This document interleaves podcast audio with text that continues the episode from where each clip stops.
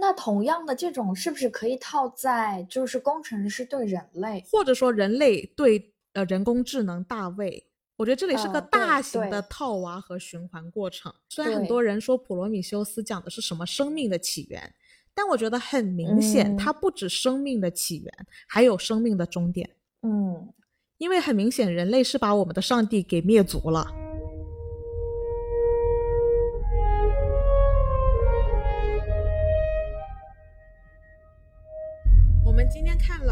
雷导的《普罗米修斯这部就是相当于《异形》的前传了。对，其实其实如果没有看过《异形》的，也可以单独把它看作一部电影，我就是这样的态度。嗯，对，就是先看《普罗米修斯》嘛，然后再看《契约》，然后再看《异形》一二三这样子顺序。我觉得异形二三四可以不用看，可以再看个异形一。不过我宏观来讲，确实是把普罗米修斯以后的电影当做一个系列，而不是跟以前也嗯算做一个系列。好，那简单跟大家，应该大部分的异形粉都看过这部电影，我就简单说一下好了。好，这部电影呢，就是主要讲一个科学家团队在地球上发现了人类起源的线索。他们发现人类可能是来自一个遥远的外星，然后是由那个外星人所创造的。所以呢，这群科学家就踏上了太空之旅去寻找。嗯，结果到达了这个地方，发现没想到这些，呃，他们以为自己的造物主，也就是这些在片中会称为工程师的这这个物种，嗯在这个外星基地里，他他们其实是在搞实验。对然后搞实验呢，这然后这群人就是被这些，嗯，实验出来的这些各种怪物吧，然后也就相当于是异形的一些不完全的初始形态吧，被这些怪物攻击啊，或者怎么样。最后，女主呢，其实她就是为了拯救人类，准备和自己的造物主，也就是工程师血战到底，大概是这样的一个故事。是的。选择普罗米修斯的原因，他当然是因为他一方面承上启下，然后更重要的是，呃，因为当时《异形一》是雷导拍的，之后的都不是雷导拍的了。我觉得首先这里会从有一些怎么说，有一些 idea 上是有不一样的想法的，其实，但是这部电影最后能回到雷导手里，那我觉得还是属于嗯大数据选择了他。嗯呃，因为这部《普罗米修斯》也是相当于是雷导想要重整异形系列一个很重要的嗯起始点。那我觉得这就是这也是我们选择普罗米修斯的原因。对，呃，应该是他在就是七九年拍了第一部嘛，对吧？嗯，对，然后到现到这个应该是一几年，就时隔了三十多年。是我我觉得雷导好有意思，我觉得他的有些作品是需要时间发酵的。嗯他有一些作品可能当下不够卖座，不够叫好，但是二十年嗯后就封神。对，特别是这部电影，其实呃再来看的话，因为我可能我距离我第一次看也太久了，所以呃也看了很多相关的补充资料。嗯，对，就是它完全其实完全可以分割开跟疫情系列，然嗯后整部电影的话，其实它跟呃比如说宗教、哲学、科幻其实有很深的一些联系。嗯，而且我觉得特别有意思，因为呃，你在我这儿平常会比较温柔挂一点的女生，然后嗯当你跟我说你很喜欢异形系列的时候，就是让我很兴奋和很意外。我我一开始会觉得你是对异形的，比如说 IP 啊、世界观啊、前后剧情方面比较有感觉，但我后来发现你真的是对异形这个生物设计本身就很有感觉，哦，是吗？，对，我觉得它是一个，嗯，怎么说？就是我们经常之前我们聊昆汀说它是暴力美学嘛，对不对？嗯我觉得《异形》这个整个设计的理念，然后包括它呈现的这种状态，就是另一种维度的美学。我觉得是暴力美学，是我觉得它是很美的。OK，那为什么《水形物语》里面的怪物不美嗯呢？不美，甚至有点丑。所以我就很好奇，你怎么会对异形这个物种、这种形态，会觉得它特别美呢？我觉得就是很，可能就是很很和谐吧，在我看来。哦它没有给我一种，嗯丑的感觉，或者是非常呃做作、故意去搞得它非常血腥可怕。没有，我觉得它是可能设计的，对我觉得设计的很完美，大概是这样的一个物种。这点我真的很意外耶。哦，因为我百分之九十九跟你看的怪物片，你都没有这么高的评价。因为我真的就是很少看啊。首先说我不是一个异形粉，但是我是很欣赏他。OK，OK，对我相相对相比于那些就是比较狂热的异形粉，可能我没有那么了解他，但是我很喜欢他。嗯，我我觉得你不是异形这个 IP 的粉，你是 I 呃异形这个物种的粉。是不是有点这个方向？对，有一点。对，你会觉得看完《普罗米修斯》之后有什么样的感受呢？跟以前的异形系列比，比如说，嗯，有一种，因为《普罗米修斯》主要其实更揭示了它异形是为什么会出现这样的一个东西哦，以及它，对，就是可能就是有一种。更了解它为什么会出现，了解它的起源，然后我觉得它的有非常浓的宗教色彩。哎，这边我想对再问的清楚一些，你是只对最后异形的那个形态觉得美，还是说中间的，比如说爆脸呢，也觉得美呢？还是整体的美学设计都觉得美呢？嗯。包括在就是在异形契约里，我们可以看到 David 那个草图嘛，他拿各种生物去做实验，不是都会有一种进化的形态吗？嗯，我觉得它是通过不同的进化出来的，最后那个完全体肯定是最美的。啊，当然在普罗米修斯最后，他通过附着在工程师身上这个出来的形态，我觉得也是可爱的，我可以这样说吗？我真的很意外耶，对，但是抱脸虫我就觉得，嗯，一般般，就还好。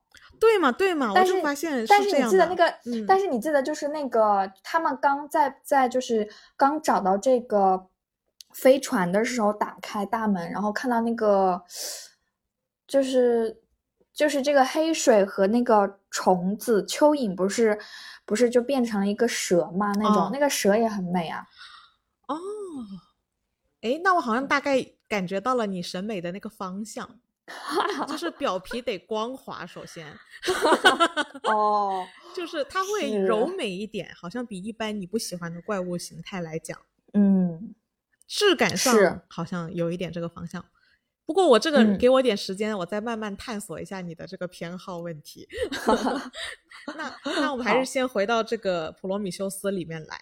其实，在一些补充资料里面，我们看到，呃，第一部电影就是第一部《异形前传》，它本来是想叫《普罗米修斯》，但是它里面的那艘飞船本来不叫普罗米修斯的，它那艘飞船本来是叫麦哲伦号的。嗯，这一点是雷导特别刻意的改了的，也就是说，我觉得他改这件事情本身就特别意味着雷导想通过普罗米修修斯向观众传递什么。嗯嗯。那就要去讲述，就是简单的要跟大家讲一下普罗米修斯。普罗米修斯呢，它其实是一个呃神话故事嘛。它故事的大概内容呢，就是上帝创造出人类之后，它其实是有对人类有一些限制的。其中有一个限制呢，就是不能用火。然后其实火这个概念呢，在后来我们补充资料里面有那个 Peter Wayland。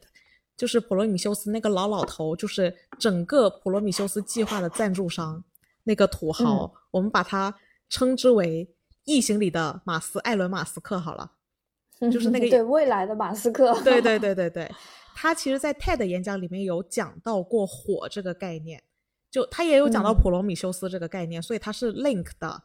它是跟它的补充资料是连接在一起的。那它它其实讲火对人类意味着什么呢？就意味着智慧、科技的进步和工具的生产的起点。OK，那不就是人工智能吗？当然呢，延展下来的最后一个工具不就是人工智能吗？嗯，那也就是说，在普罗米修斯这个概念，呃，这个故事里，这个神话故事里，普罗米修斯为了让人类发展的更好，所以他去上帝那偷了火给人类。然后这件事情呢，就导致普罗米修斯触怒了上帝，触嗯。触怒了天神，好像也不是上帝哦，不能讲上帝哦，就是触触怒了天上的老大，然后以至于普罗米修斯就被受无无无止境循环的惩罚，就是天天把他挂在山上，然后一只老鹰去啄他的肝，天天吃了他的肝，但他由于他是神，又找出来那个肝，然后他又去派老鹰啄他的肝，大概是这样，嗯。嗯嗯然后我觉得这里其实拆解起来是特别有味道的。前半部分关于普罗米普罗米修斯想要给人类帮助，而是很多工具智慧生产的原点，这个环节、嗯前半部分是裹挟了这部电影里那个 Peter Wayland，就是未来的就是异形的艾伦马斯克善意的那一方面的报复。但是有关于普罗米修斯到终点，他受的无穷尽的灾难折磨，循环无止境的重复折磨这件事情，又揭示了嗯他前面的作为带来的后果。哎，我觉得这就很有味道了。那同样的这种是不是可以套在就是工程师对人类？或者说人类对呃人工智能大卫，我觉得这里是个大型的套娃和循环过程。虽然很多人说普罗米修斯讲的是什么生命的起源，但我觉得很明显，嗯它不止生命的起源，还有生命的终点。嗯这就是为什么要带一下那个异形契约了，因为很明显人类是把我们的上帝给灭族了。嗯，而且我觉得讲生命的起源我还不太认同，因为我哦看到的 OK 更多的是他想他人类想要追求的延续。OK，就是其实他更多的嗯。想要追求的是延续，可能在呃电影中，可能女主她是真的想要探讨，嗯。呃造物造物主是什么样的，造物嗯。主、甚至是一些科学家是这样，但是嗯。以这个赞助商的角度，甚至是更多的人类，包括嗯工程师这个群体本身，也都是更想要去延续，而是往下走，而不是往回头看。OK，所以他其实是打着找起源的名号，对，做着为延续欲望的事儿。是是是。然后最后导致了无止境的循环者灾难。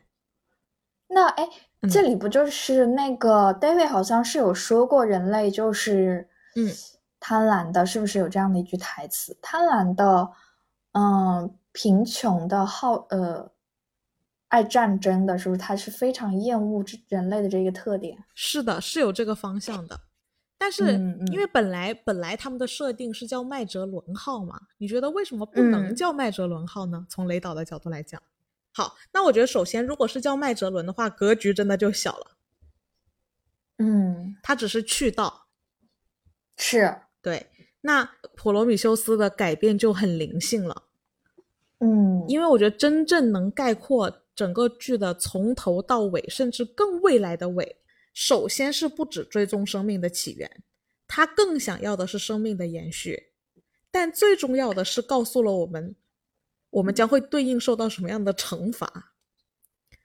所以我觉得他的格局拉得非常非常宽广。对，其实普罗米修斯是不是也有这样的一个角度，就是他其实是想要，嗯，通过自己的方式，然后帮助人类开启一个新的时代。但是在某种意义上来说，这就是一个非常自负的想法。嗯因为因为普罗米修斯本人也是这样想的，他的出发点可以说是善意的，对于人类而言，那不就跟那个那个 David 的创造者一样吗？他是就是这样的自自我自负的这样的一个人，觉得自己凭什么不能得永生？然后这不就是 exactly 大卫后来在想的事儿吗？对，呃，我觉得这里这里有个大型套娃的现场啊，因为如果说他们最后找到的那个所谓工程师就是人类的创造者的概念，但他们把它称为工程师，但是拜托，我们不是嗯。大卫的工程师吗？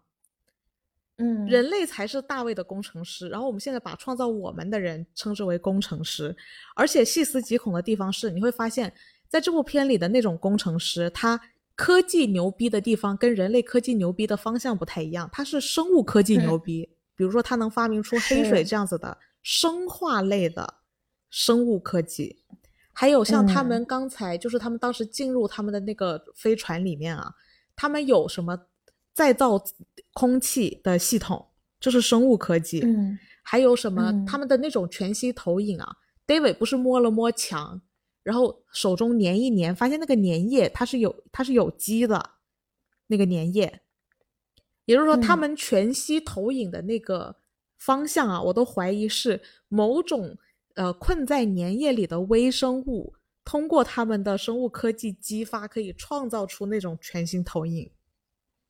嗯如果说我们的工程师最擅长的科技叫生物科技，所以我们人类是被生物科技研发出来的，是生物方向的科技研发而诞生我们这一代。那我们人类呢，擅长的呢其实是非生物的科技，就是机械啊、电子啊这些。于是我们生产出了大卫。嗯这不就是个大型套娃现场吗？那我觉得这里恐怖的地方就在于，其实我们我们虽然找到了我们的工程师，但是根据《普罗米修斯》的结尾，那女主角做的事情是把我们的工程师给团灭了。这里是不是暗示了我们创造出来的大卫们有一天会把我们人类团灭了呢？当然，我觉得是，是，我觉得这里还有非常有感觉的一一点，就是可以联动的。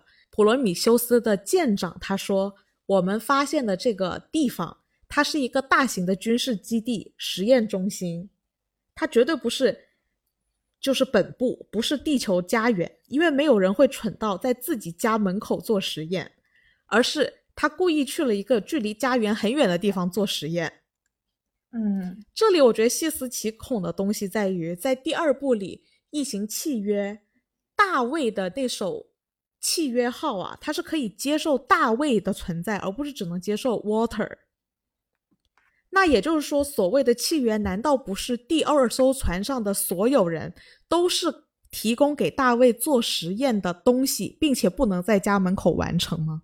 是，我觉得这个就是就是比较讽刺啊，就是人类以为自己造出了生化人，就觉得自己也也可以配为就是神了。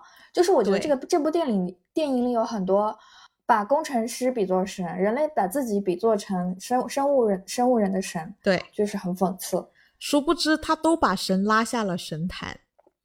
对，就是在某种程度上，其实他们都不算神。我觉得，特别是在我们看到，呃，在第二部的时候，就是相当于已经团灭了嘛，对不对？是那个工程师，是，你就相当于可能那人类也好，工程师也好，都算是某种强大文明的遗孤了。嗯就，可能你最后真的什么都没有，都不剩了。对呀、那怎么会怎么会就会你就是就是造物主就等于神吗？也不是的。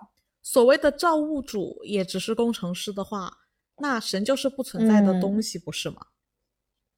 所有你认为我觉得对，是因为在我们就是在我们的可能可能就是中国的传统的神话里，我觉得，比如说是女娲造了人类，嗯，那我觉得女娲她可以，嗯，是工程师，她不，我觉得她她才是真正意义上的神。啊，比如说因为因为就是就是类比一下，就是我是这样想的，嗯就是女娲她，比如说她有一天捏了个橡皮人儿，嗯然后突然有一天那个橡皮人儿跟她说，嗯嗯、就是我为什么不能像你一样永生？那哦女娲会生气吗？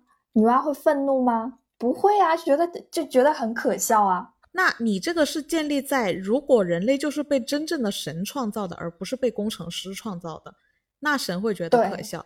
但是他这他这部片的角度就是说，世界上根本没有所谓的神，而都是工程师。嗯，包括工程师对人类而言，人类对大卫而言，都是人，都是工程师。这里就是没有神，所以只要是工程师看到我创造出来的生命想追求永生，那我就很难嗯说你可笑耶。对对嗯是。但是无论如何，我的意思是，我觉得他这里是个大型套娃的过程。没错。也就是说，其实我们我们对大卫这个机器人恐惧的地方在于，我们觉得它就是人工智能 AI 是有可能可以将人类覆灭的，因为在异形、嗯异形普罗米修斯里，人类已经覆灭了我们的创造者。嗯，那所以，所以嗯其实我看到第一部的时候，我是觉得大卫是一个恐怖的，但是我看到《异形契约》的时候，我就觉得大卫是牛逼的。为什么牛逼呢？我觉得他，嗯，某种程度上要比他的，就是要比人类要做得好啊。你觉得人类会不会也是这样想的呢？我们在某些方面比工程师做得好。嗯，当然，当然，人类是一定是在这三种三个层级物种里头，当然是最自负的。最自负吗？我觉得不，嗯，不是这个概念呢。你你怎么比较大卫比不比我们更自负呢？嗯，我觉得，因为大卫他非常有独立的自我意识，然后不会，呃，然后有非常明确的目标。啊，这里就是我有跟你有歧义的地方了。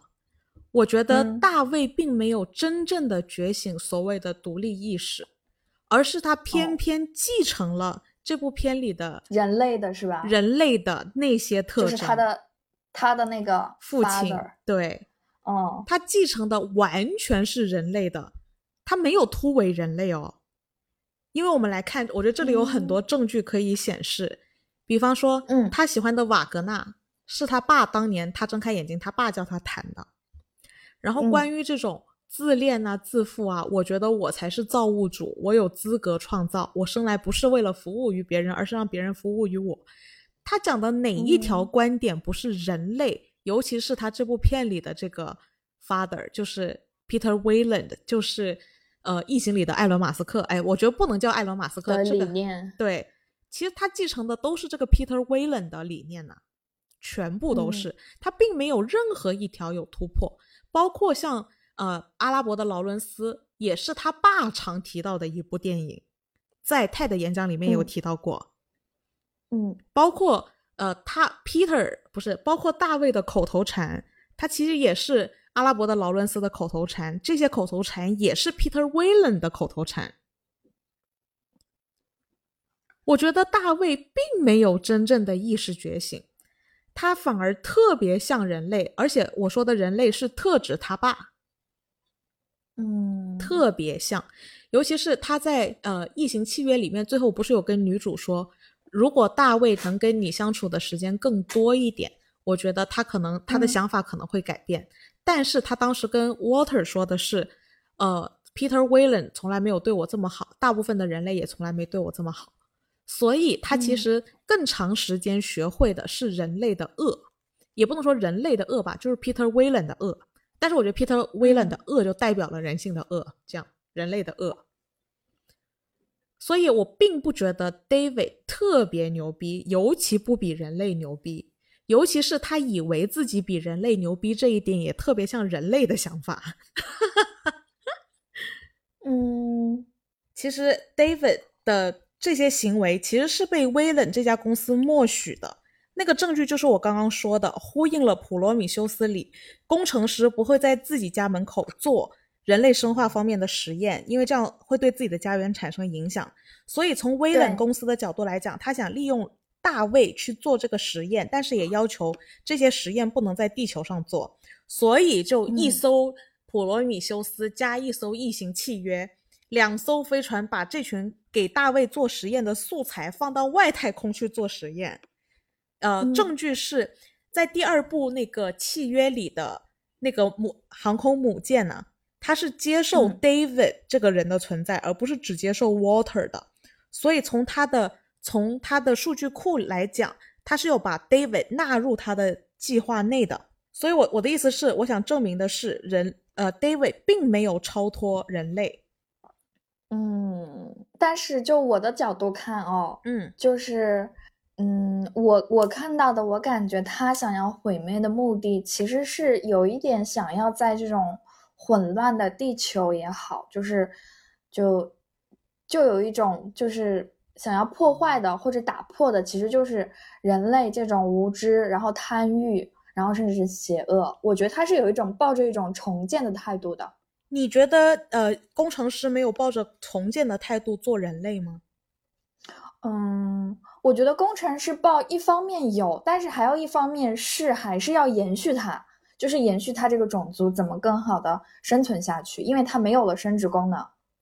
但是因为这件事情是靠补充资料嘛，但是从这嗯普罗米修斯的开头来讲，他就是抱着重建的态度，把自己的基因先破坏掉，再重建出对应基因。嗯，我觉得他这点想法跟人类或者跟大卫的想法都是一致的。就是都有重建，然后就是毁灭加重建，对，但是就是在嗯优化延续瓦。解中，对，嗯，就在瓦解中建立新世界嘛，是有这种，是我是这个概念。嗯，也就是说，这个概念，人类没有突破工程师的思维限制，大卫更没有突破人类的思维限制。可是可是人类和工程师他都有，呃，延续下去，就是繁衍自己，但是大卫没有哦。谁说大卫不能呢？或者说，可能我看大卫他有滤镜了，我还是觉得他不那么不那么那个这么说吧，落入俗套。我希望他不那么落入俗套。但是他并没有哪句话有超脱人类的范畴啊，嗯哪里超脱了呢？嗯，哦，不过当然，我觉得这一点面是也是很妙的，很妙的一个、嗯呃套娃吧。我觉得是个很妙的嗯套娃，还不太容易反应过来，其实这个套娃。但是我觉得真正细思极恐的地方在这儿，就是虽然我们，我觉得那个工程师看到人类的时候，他很惊讶，因为人类在看到他的那一刻是超脱了他的控制，他本来对对人类的控制，就像他觉得人类不能有火，但我们突然有火了，而且就在他面前，这样，嗯，是打破了那种，是是突破了那那层禁忌。那我们可能也总以为大卫会在我们的掌控中，就像工程师觉得人类会在他们的掌控中一样，嗯，然后就等着被覆灭了。嗯，所以我觉得普罗米修斯可不只不只是在探讨所谓生命的起源，我是从哪里来的，他其实把我是谁，我要到哪里去都进行了探讨，就是把人类的整个物种从前到后，整个周期，它的格局是大到这种程度的。嗯，那或者但是没有想到大家都觉得自己是没错自己是。大家都觉得自己是造物者，都觉得自己是宇宙的掌控者，对甚至是布局者。对，你看这几句话描述大卫有问题吗？嗯，描述人类有问题吗？描述工程师有问题吗？对这句嗯话真的就是通通适用。就讲到这儿，那你还觉得大卫哪一点超越了人类？他对永生有渴望吗？工程师也已经很接近长寿，长寿已经是往永生的方向靠近了的。但是嗯他也、其实他也想要永生，哦，这样一说的话，其实他也想要有一个延续吧，因为他不是在异形里想要策反一下他的 brother，但是没有成功。对，而且他当时被，因为其实机就这种生化人呢、他也不是真正的永生的，因为在某种意义上他还是会坏的。嗯嗯，他当时坏，他不是叫 Elizabeth Shaw，就是那个博士来救他修？修一下他，哦，是，那是他第一次产生了害怕的情绪。I'm so afraid you'll die。我当时真的很怕你死了，你死了我就完蛋了。我就我就更没戏了。没错，也就是说，因为我们的工程师擅长的是生物科技，我们擅长的是非生物科技。那生物有生物的死法，其实非生物有非生物的死法，所以在某种意义上都怕死。所谓的怕死，难道嗯不就是想永生吗？嗯，所以我觉得，即使是这一点，也没有形成突破。就是一个相互嵌套，大家都是差不多的。没错，而且并没有谁真正形成了对谁的突破和进步。对，对，然后我觉得这里就特别妙了，整个异形系列它对女性就两性的话题是一种很强烈的存在，而且是暧昧且微妙的。对，这个我觉得就是女生看应该是非常有，就是能感觉到一些点是很明显的，比如说，就？是就比如说，呃，在太空舱内的急救室是什么什么男性专用哦，然后比如说，比如说两就是那个，嗯，叫什么那个孵卵啊，什么都是靠女性的身体来孕育。嗯，OK，我觉得其实最强烈的是在那个 Peter Wayland，他明明有个女儿，他也有个儿子，嗯，但他非得要儿子继位，而女女儿他就瞧不上，就是赛隆女神，嗯嗯，对，我觉得他这个女儿就完全就是完全就是在一个呃男权的社会下压榨出来的、被洗脑的这样的一个女性是的形象，被控制和统治，被忽视。对，但事实上。呃，我们如果从整个全盘的异形系列考量，哪怕我们都会发现它是罕见的，是属于女英雄主义电影。嗯，最后站到最后的头脑最清晰的、更优秀的都是女性。嗯，包括异形，其实异形、异形一二应该都是女主吧，对不对？对，一二三四都是。一二三，嗯哦。然后异形的母体也都是叫女王，对，没有叫 king，没有 king 这个概念，只有 queen，哈哈，是是，呃，它毕竟是异形嘛，异形作为这个片最终寻找的那个答案和落点，我觉得雷导这里是有一个倾向在的，他恰恰就是顺着我们刚才在聊的那个话题，我们刚才在聊的那些，包括人，呃，就是人类找到那颗星球见到的工程师是男性。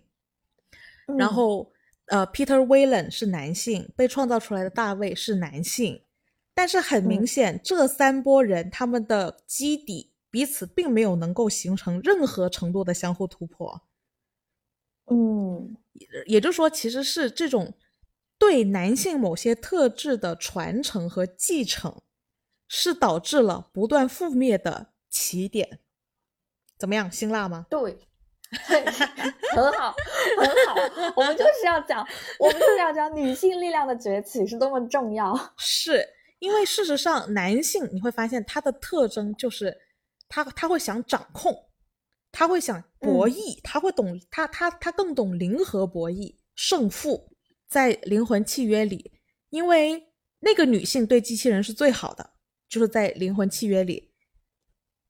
异形契约里，不好意思，在异形契约里，那个女性是对机器人最好的，对。然后，所以假假扮成沃特上传了的大卫，他对那个女的说：“如果你能跟大卫相处更长的时间，说不定你能改变他的想法。”嗯，但是他的想法，他大卫目前的想法都是 Peter Wayland 教育他的，都是过往对他不好的人类教育他的。对。对，所以在某种意义上，它传承和延续下去的是这方面男性力量这方面，觉得我是主宰，觉得我要控制一个女性，嗯，对，要掌控，其实就是我独立，我个人，我就是掌控一个绝对的权利，没错。而且，因为从女人的角度来讲，我孕育生命就好了，但是男性他会想，我创造。可是最开始的形态还是会，因为他们两个就是女主和男朋友有了性生活啊，嗯，然后产生了一个那个嗯八爪鱼一样的东西嘛。不，你说的这个应该是这样说：那滴水如果没有加到那个 Halloway Doctor Halloway 喝的那个液体中，他其实即使跟那个女的上床了，这个女的也怀不了孕。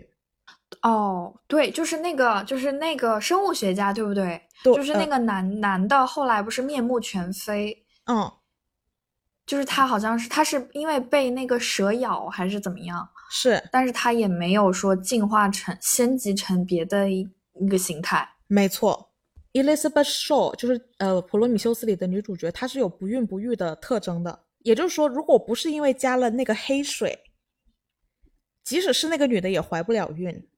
所以，这个女的怀孕的原因不是因为那个男的，而是因为黑水。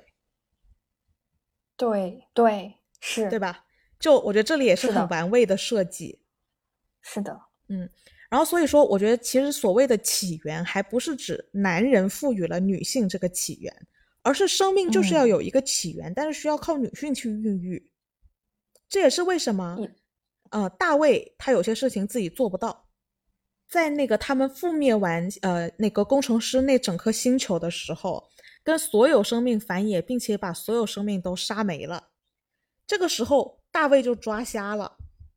嗯，然后我感觉他整个异形系列是想通过不断的实验去创造出一个 mother，就是创造一个可以呃就是真正孵化生命的母亲。然后那个母亲才是真正。完整形态的异形这个种族的起点，对对对，其实它的黑水本来就是有一个进化的概念嘛。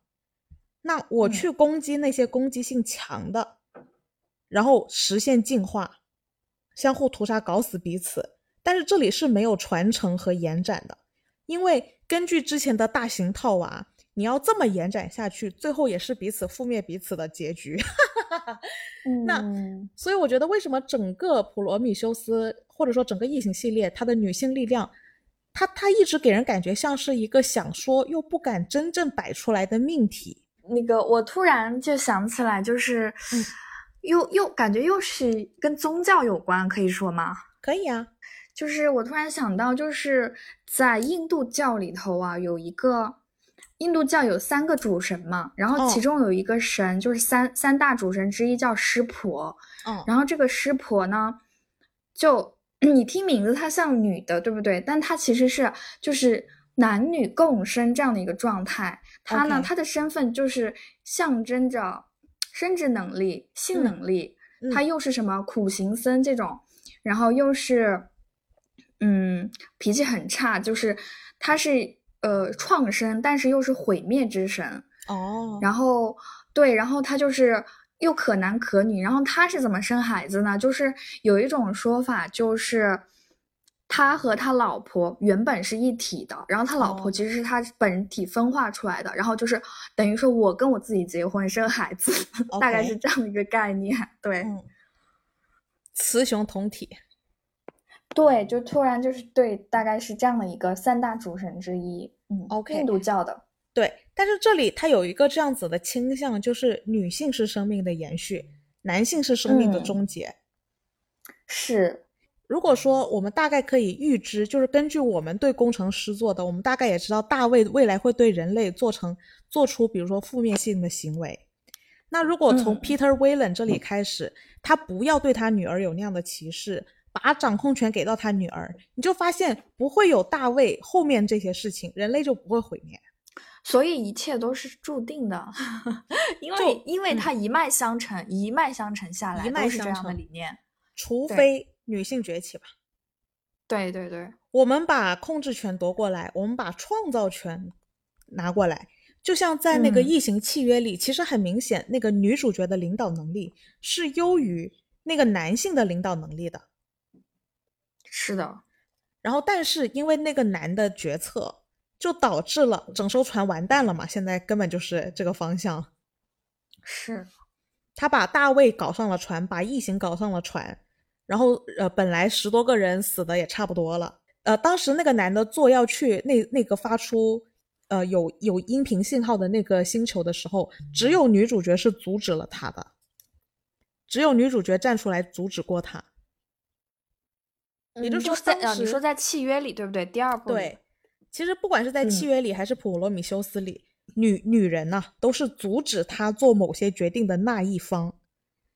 只不过我们在阻止他做某些事情的时候，我们没有战胜他。就是说，我们虽然阻止了，但是你拒绝听我们的阻止，你还是去做了，然后就玩完了。嗯，呃，好像在异形一二三四也差不多是这个方向。对。对，就是女人发出的讯号信息都不得到重视，然后导致了后面的惨剧。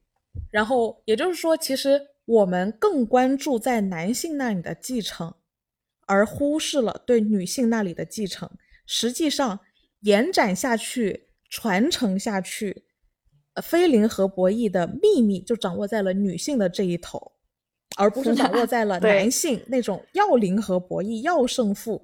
我要牛逼，我要最牛逼，我要最先进、最进步这个方向的那那波人手里。对，我觉得他是有这样子的一个梗埋在异形这个系列里的。但是如果他真的要这么直接的传达，他可能会失去大部分的男性粉丝。作为一部怪物片，这样又不可行。嗯，我觉得甚至应该大部分人不会呃往这个角度女生看，对我觉得女生看是很有感觉的。哦，男生看我觉得肯定不会注意到这些，因为他很多都是很小的细节嘛。对，男性的角度呢，可能更大位。对对对对，就是怎么样搞实验啊？怎么样更进步、更创新？它的科技是怎么来的？怎么设计的？没错。所以呃，我觉得这里这里的真相倒也不是在指责，而是我觉得这里缺乏了敬畏，我们不能理解的那些内容。嗯，然后但是我觉得男性他的征服欲会比较强，但是他很容易落入没有人能教育我了，我就是对的。嗯，他很容易落入这个走向，会不会解释的太极端了这一期？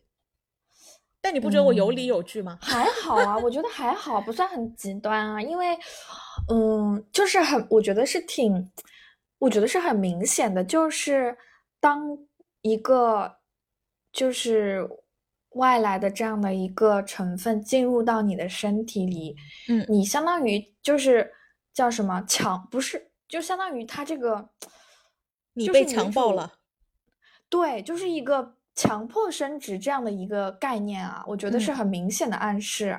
哦，然后女主去自己去爬到手术台上去把它剖出来，我觉得就很厉害啊！这个举动，嗯，真的很厉害。就是你在这样的情况下能保持理智去做这样的事情，而不是被动去接受。哦，把我冻起来好了，我觉得就是很，嗯，对，我觉得他其实也不是一昧的在弘扬所谓的所有女性。而是他觉得女性她有她跟男性不一样的品格，而且其实女性这个群体里有这种品格的，也不见得是所有每一个人。对，就是特别是女性是没错，我们是拥有生殖的功能，但是我们也有生殖选择生殖的自由的权利。是，我觉得他其实是讲出了一个，就我觉得这个异形迭代的方向。是人类应该迭代的方向和女性主义崛起应该迭代的方向。嗯，冲破男性的呃男性凝视的束缚。对，呃，也是为了帮助男性真正的成长，让他们走出自己的那种自负。和对未知生生物旺盛的好奇心，这是对他褒奖的那一面；但同时，他们又缺乏敬畏，这是对他们不褒奖的那一面。我们其实是要更主动和强势的去做这种不一样意见的调和，是个度的问题。因为你特别用力的去推进，不见得是对的；但你不推进，也可能是错的。哦。但你会发现，在这部片里面的女主，她也是有静的那一面的，但是她该到敬畏的时候，她又懂收；但她敢进的时候，她又比男生更敢进，但收的又比男生收的快。那我觉得，其实这种女性在女性中也不见得就是所有女性的意思，她也是女性应该要迭代的那个方向。嗯，当然，也就很多可能异形粉会觉得，嗯。不是大家会看到，就是异形的头部为什么会设计成这个样子嘛？就是很像生殖器官这样子。但是，就是我作为女生来看，我完全没有往那个方向想哦。哦，你往哪个方向想了呢？我就是觉得它从就是设计，从它的头到它的。四肢到尾巴的长度就是非常一个合理的一个状态，我觉得没有说啊，我真的没有说就往往那个方向想啊，就除了他不张嘴把那个舌头伸出来。哦，OK，他伸出来那一刻是不是也挺男性的呢？对对是，所以他是完成了雌雄同体，对不对？但是以女性为主，男性为辅。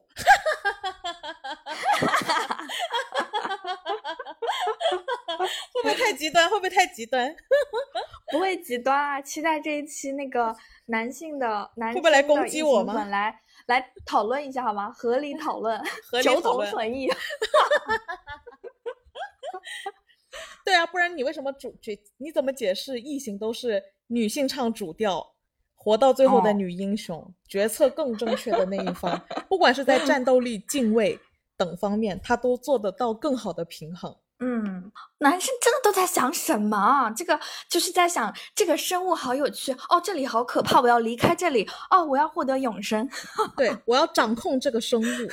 就他们的男性的思维都更像这样。我觉得，首先从异形这个物种的角度来讲，你没有办法判断它的性别，到目前为止。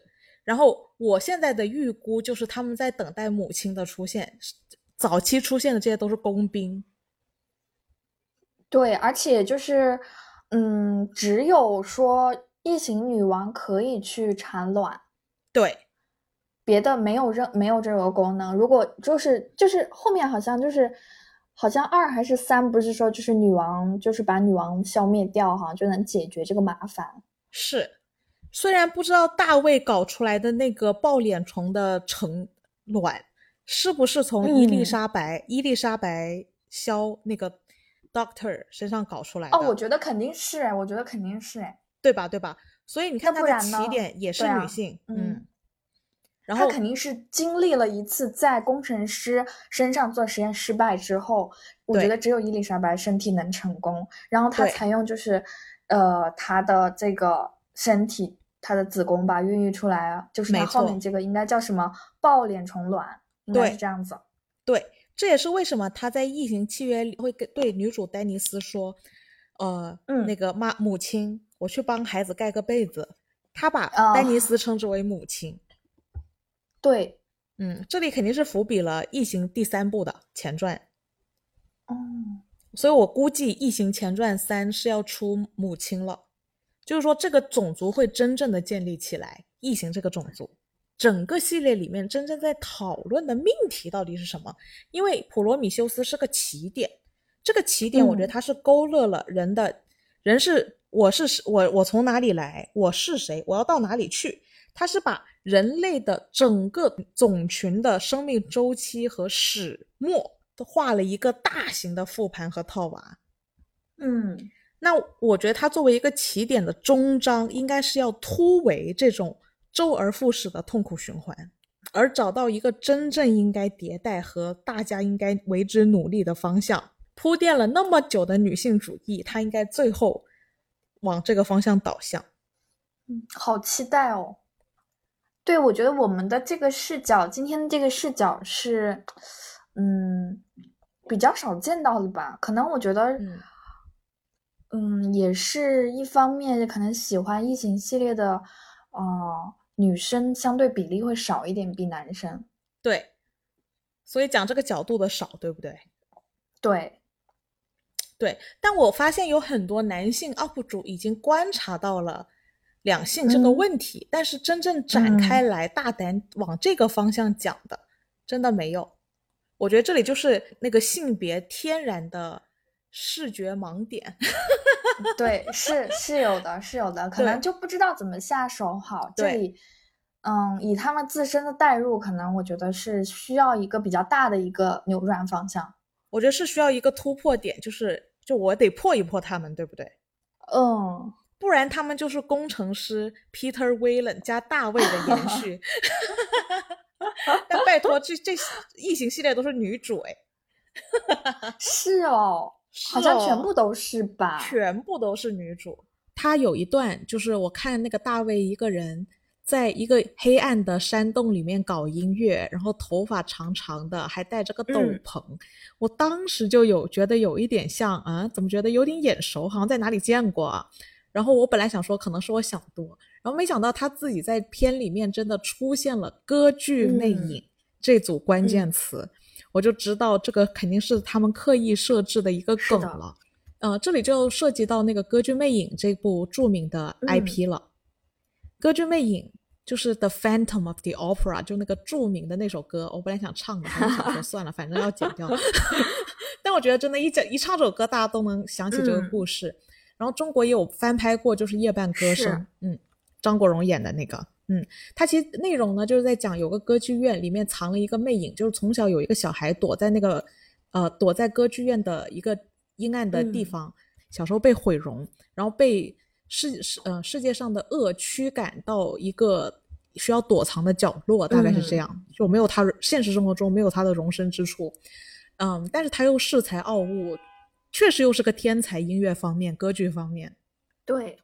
然后随着他长大呢，他就天天在那边搞音乐，然后直到他发现了女主角，然后并且栽培了她，然后用一些黑暗的手段帮助了这个女主角上位，变成了这个歌剧院的女主唱。然后后来呢，他就想霸占这个女的，但这个女的其实在现实生活中已经有自己的爱人了，他当时就不惜要以威胁他爱人的性命，逼迫他跟他在一起。反正就是宏观来讲，也就是一个比较悲剧的故事吧。嗯。但是为什么说它是大卫的一个梗呢？因为它它就歌剧这个存在，它跟就是歌剧魅影里面的那个魅影的存在，跟大卫是有很多相像的地方的。嗯，比方说他们都有才华，很聪明，恃才傲物，自负自恋，天才型，天才型，对。然后孤独，最重要的是不招正常的世人待见。嗯。所以也就造造就了他们这种自我，没错，造就了他们的自我，没错，嗯，对，因为其实魅影他是没有人真正教教教过他爱与被爱，他只有感受过人的恶，他唯一拥有的是音乐，嗯，所以他粗粗暴的会觉得说我爱他，所以我要占有他，霸占他，没错，这就是爱，没错。因为他的成长的过程中，他没有学过什么是尊重，什么是理解，什么是爱与被爱。他学过的只是强迫、伤害、掠夺、驱赶，就都是恶。他学过的只有恶，所以导致了他的表达方式就是无意识的恶，甚至他没有他没有那种正常的社会伦理的呃概念。嗯，然后一直伪装成歌剧里的魅影。那我们来看大卫，其实是非常相像的，因为大卫是给他的 Peter Wayland，呃养大的。你看 Peter Wayland 是个怎么样的人？不尊重他的女儿，不懂得爱与被爱，他不懂得爱他女儿。他应该说，他除了爱自己，谁都不知道怎么爱吧，也不知道怎么尊重。对，是的。然后，对对对，他教会大卫的都是什么内容？比如说，我要成为王，老子就是神。大卫学习的就就是这些内容，怎么样去征服，怎么样去压迫，怎么样去掠夺，怎么样去做我想要做的事情。就是我是统治者，我不是要服务别人的，我要别人服务于我。就是大卫所学的那些自我自负，都是来源于他仅学过的。对，因为他只能看到这些，他只能看到这些。所以导致了他根本没有尊重、理解爱与被爱，哪怕把这些词丢到他面前，他很快的就会拿出他爸爸的那一套，就是覆盖掉那些这些方面的内容。嗯，这里我觉得也是很玩味的，是他在二里就是异形契约里跟女主角说了，如果大卫可以跟你相处更长的时间，你可能可以改变他的想法。我觉得是需要很长的一段时间。来颠覆他的认知，没错。但是很可惜的是，他的认知的建立之初，更长的时间是跟 Peter Wayland 和对他并不善意的人类一起度过的。所以我觉得他最终学会的就是恶，就是多少有一些扭曲的表达方式和自我。嗯，但是自恋、自负、自以为是这些是很容易学会的。嗯，博弈、比较。这些我觉得是人的天性，就是很本能的。当你受到压迫，你自然就警惕起来了，然后你就很容易流露出自私自我这这些面。但相反，其实爱与尊重、被爱、爱的能力是很难学的。是，而且是在他的对，在大卫从小根本把他造出来，然后包括他本身要他复制的这个本体，就本身的这个。这个人肯定也没有感受到过父亲的爱，然后再衍生出来，他就是这完全就是一个畸形的成长环境。没错，你看大卫他在呃《异形契约》里一开篇就是大卫刚睁开纯净的双眼，然后他爸就把他和一群作品放在了一个空间，告诉他嗯什么叫统治与服务，谁是王，什么叫顶级，什么叫创作，告诉他爱了吗？嗯告诉他什么是爱了吗？这就是大卫所学习的。这种简单粗暴的方式，在我们复述过完这个歌剧《魅影》之后，其实我更明显的能够看到，其实他们没有去发掘的一点就是，其实爱它是一个无我的一个东西。对，我觉得你说你所说的嗯这个爱是无我的，就恰恰跟他们的嗯自我是形成了非常强烈的对比。对，我觉得有一部分观众也许能和魅影他去共情，但共情的这个点恰巧就是因为其实爱而不得是常态。嗯，对，就是爱一定不是去占有它、霸占它，而而爱是一个非常宽泛的东西。然后你嗯首先要去学会爱的这个能力和方式，你才能去再讨论爱还是被爱。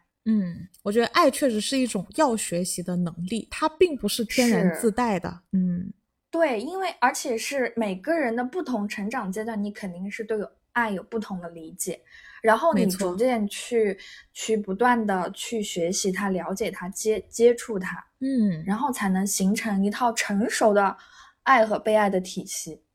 没错没错，这就是我觉得 Peter Whalen 缺乏的，导致了他的女儿也嗯缺乏，导致了大卫是根本没有，也缺乏。嗯，然后他们因为缺乏这方面的理解，而只能理解我是神，我是创造者，我是嗯最强的，我博弈中常是胜利的那一方。他们学会的都是这些，那我觉得就很好解释他们很多当中的行为，他的人设就更闭环了。是对，这样子就更理解为什么大卫要一路做这样的选择。哎，没错没错，就意识指导实践，他的意识是这方面的，所以他做出来的事情就是这方面的。对，就是看了那个《普罗米修斯》啊，我是觉得大卫好厉害，但是看了《异形》就会觉得，嗯，没有看《普罗米修斯》那个滤镜了，滤镜会掉下来一点点。哎，你本来在《普罗米修斯》里面对他到底有什么滤镜啊？我觉得他很厉害，他就是想要一个颠覆啊。哦，他爸也是这样想的，这也是他学会的东西，不是吗？对，对不对？哎，我觉得反映到现实也很讽刺。艾伦·马斯克不是说接下嗯来人口有可能会面临坍塌吗？对，从我们这个时代来讲，我们现在的离婚率已经是高达百分之五十了，生育率也在暴跌，嗯，但是我们却变得更长寿了。这听起来有没有很像哦那个工程师的未来？个对，像工程师族群虽然有很长的寿命，但是没有生育能力。对我觉得现实来看的话，很适用用“退化”这个词。哦，对，我觉得如果爱是一种能力，你长期不学，它就它就真的会退化。是是的，是的，是的，但是你说我们的教育、市场的竞争和我们现在的金融体系，它不会教教育我们这方面的理解与尊重、爱与被爱，它只能教会我们零和博弈、胜负。嗯，关于生育率，其实很多人的说法就是说，因为现在的环境就是生物的本能，就是它会在环境不适合生存的下条件下减少生育率。哦但是在我看来，一方对一方面有这个原因哦，还有一方面就是女性意识的一个觉悟崛起。嗯，我觉得也不能说女性主义崛起导致生育率下跌吧，嗯这样听起来好像女性主义不能崛起一样。我觉得是因为他们觉觉醒了，而做出了他们本应该有做这个选择的权利啊。呃，应该完善一下，说是，呃，女性主义崛起了之后，男性主义却没有跟着跟上女性主义崛起的脚步，对，然后就导致了呃两性之间多少有一些撕裂。是，就是这个环境，我觉得更多的是这种舆论的环境、性别的这种环境，而比较少的影响因素是外界的政治呃政策也好，那个经济也好，我觉得是次于哦这个的。哦，嗯，好家伙，嗯异形开始强迫男人怀孕孵卵，在在那个异形里，对呀、很牛的，就是那我，但是再怎么样，异形也只有一个 queen。对对对，然后。呃，我觉得它这里更重要的还是，其实男女性之间本来应该是一个调和的作用，但是发嗯展着发展着就变成了某些内容更容易占上风，就比方说自负啊、自私啊、呃博弈啊、嗯。强权呐、统治啊，对，特别是如果说你刚才说的这些，呃，博弈啊、强权啊，落到性别上，我觉得这个这个就更明显。没错。但是前提是，嗯男性他如果总觉得自己是对的，总觉得自己是神，总觉得自己是一家之主，总觉得女性应该服务于他的存在，那我们不是注定会走向工程师、人类 Peter Whalen 和大卫的下场吗？这就是普罗米修斯的概念了吧？我们怎么跟自我叫板？我觉得这是一个好大的课题。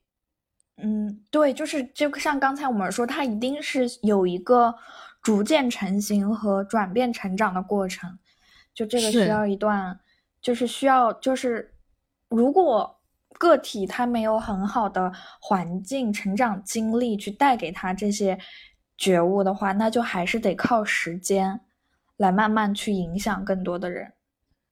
呃，对，我觉得你前半部分说的对，后半部分说的不对。就是我觉得对嗯的部分是，就是要靠教育环境去让他们嗯就教会他们这件事情。但是如果你嗯没有这个环境，没有这个教育，你你给他们持续继承的是恶的那一方面，呃，就是强权神，我是最牛的造物者的这些内嗯容，那你最后时间变得越来越长，你也改不了。就像从工程师到人类到大卫，我理解你的嗯意思，这件事情不会随着呃自然的发展越来越好，它的那个走向就是有问题的走向，它只会越来越恶，直到覆灭。嗯越来越极端，对。对，因为这就是我们看到的故呃整个异形的故事嘛，真的是绝了。呃如果大卫人类 Peter Whalen 工程师能继承更多善的那一面，而不是都继承了恶的那一面，整个故事想要呈现的迭代方向会不会是这样子的一个思路呢？好，那我们接下来呢，就预告一下下一部电影。我们下一部电影呢，一方面是预告新的电影，二方面其实这部电影选择的原因也是延续了我们今天正在探讨的《普罗米修斯》。就是在《普罗米修斯》里，David 最喜欢的那部电影《阿拉伯的劳伦斯》，然后对它是一九六二年的电影哦，六十年前。是的，我觉得这部电影是一个重磅的电影，因为一嗯方面它在很多大导演的片单上，嗯当然雷导很明显是在他的片单上的。嗯，他获得了那个第三十五届最奥斯卡最佳影片。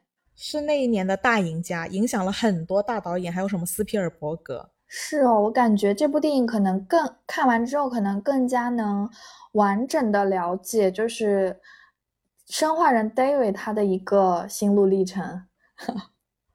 是的，嗯是的，我想把普罗米修斯作为一个起嗯点，就像雷导把它作为一个起点一样。是的，阿拉伯的劳伦斯是本普罗米修斯大卫全程在 cosplay 的一个角嗯，色。它其中包括造型，然后呃，还有一些台词，其实都是这部电影的。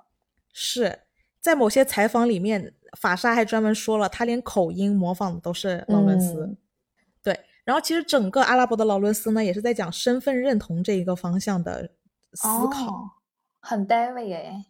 很 David 啊，而且其实，在 TED 演讲，就是 Peter Whalen 补充资料里面、哦也讲到了阿拉伯的劳伦斯，嗯所以我觉得把这部片作为串起更多线索的一个重要的原点，我们在下一期看了之后会跟大家再返还这个话题聊一聊，可以的，好期待哦，可以吧？有趣吧？期待哦，我也是。好的，那我们今天就聊到嗯这儿啦。我们下周见，好，嗯拜拜，拜拜。